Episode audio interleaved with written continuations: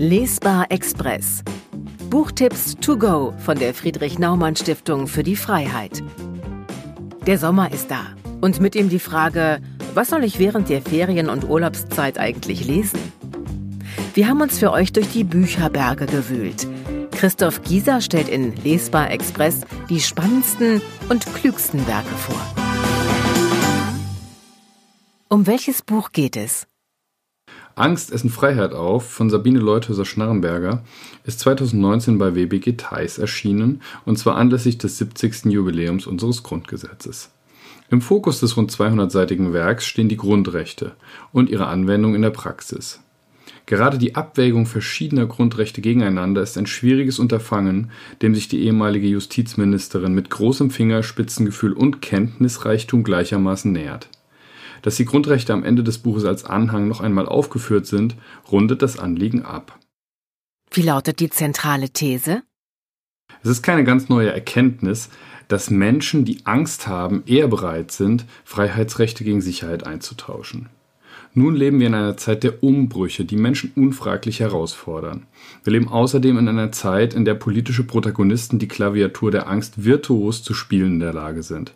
Und dennoch, so ist Sabine Leuthäuser-Schnarrenberger überzeugt, liegt es in unser aller Interesse, der Versuchung zu widerstehen, in der Hoffnung auf Stabilität und Sicherheit die Freiheit immer ein bisschen mehr beschneiden zu lassen.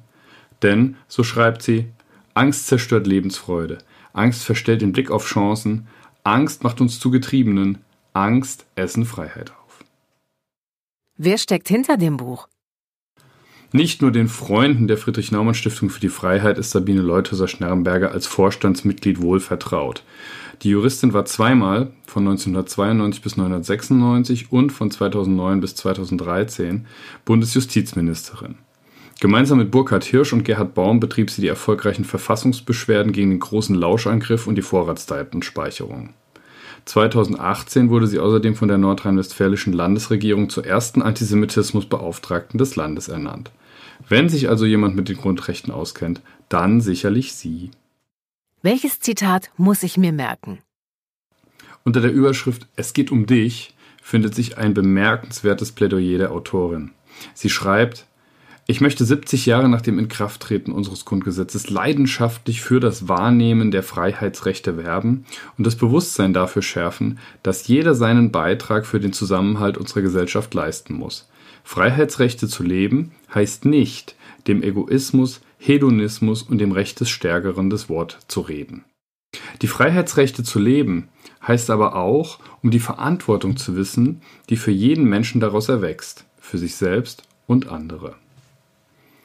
Warum ich dieses Zitat gewählt habe? Nun, wer sich viel in den sozialen Netzwerken herumtreibt, wird dort immer wieder mit einem verkürzten Liberalismusverständnis konfrontiert. Liberale, so wird dort gerne unterstellt, würden sich immer nur um sich scheren, wären verantwortungslos und egoistisch. Doch das ist nicht wahr, und das zeigt dieses Zitat der letzten liberalen Justizministerin sehr, sehr deutlich. Darüber hinaus finde ich, dass Leuthäuser Schnarrenbergers Plädoyer für ein Zusammen Denken aus Freiheit und Verantwortung sehr gut in diese schwierigen Corona-Zeiten passt, auch wenn es lange davor formuliert wurde.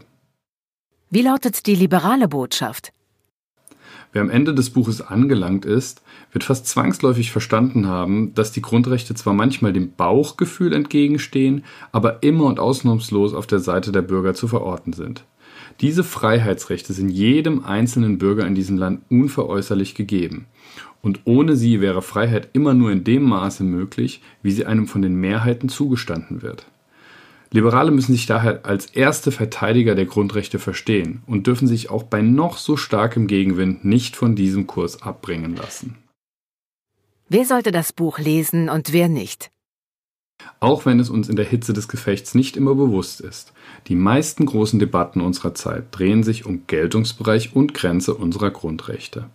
Von der Forderung nach der Wiedereinführung der Todesstrafe über die Frage, ob Folter nicht in gewissen Fällen möglich sein sollte, bis hin zum Schutz privater Daten und der Unverletzlichkeit echter wie digitaler Rückzugsräume. Immer geht es um die Grundrechte.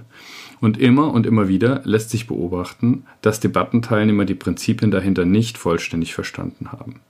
Vor diesem Hintergrund würde ich mir wünschen, dass dieses gut lesbare Grundlagenwerk von möglichst vielen Bürgern dieses Landes gelesen würde ohne eine bestimmte Gruppe herausheben zu wollen.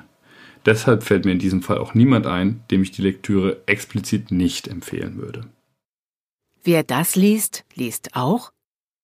Ich würde ja vermuten, wer Leuthäuser Schnarrenberger liest, kann auch Baum und Hirsch lesen.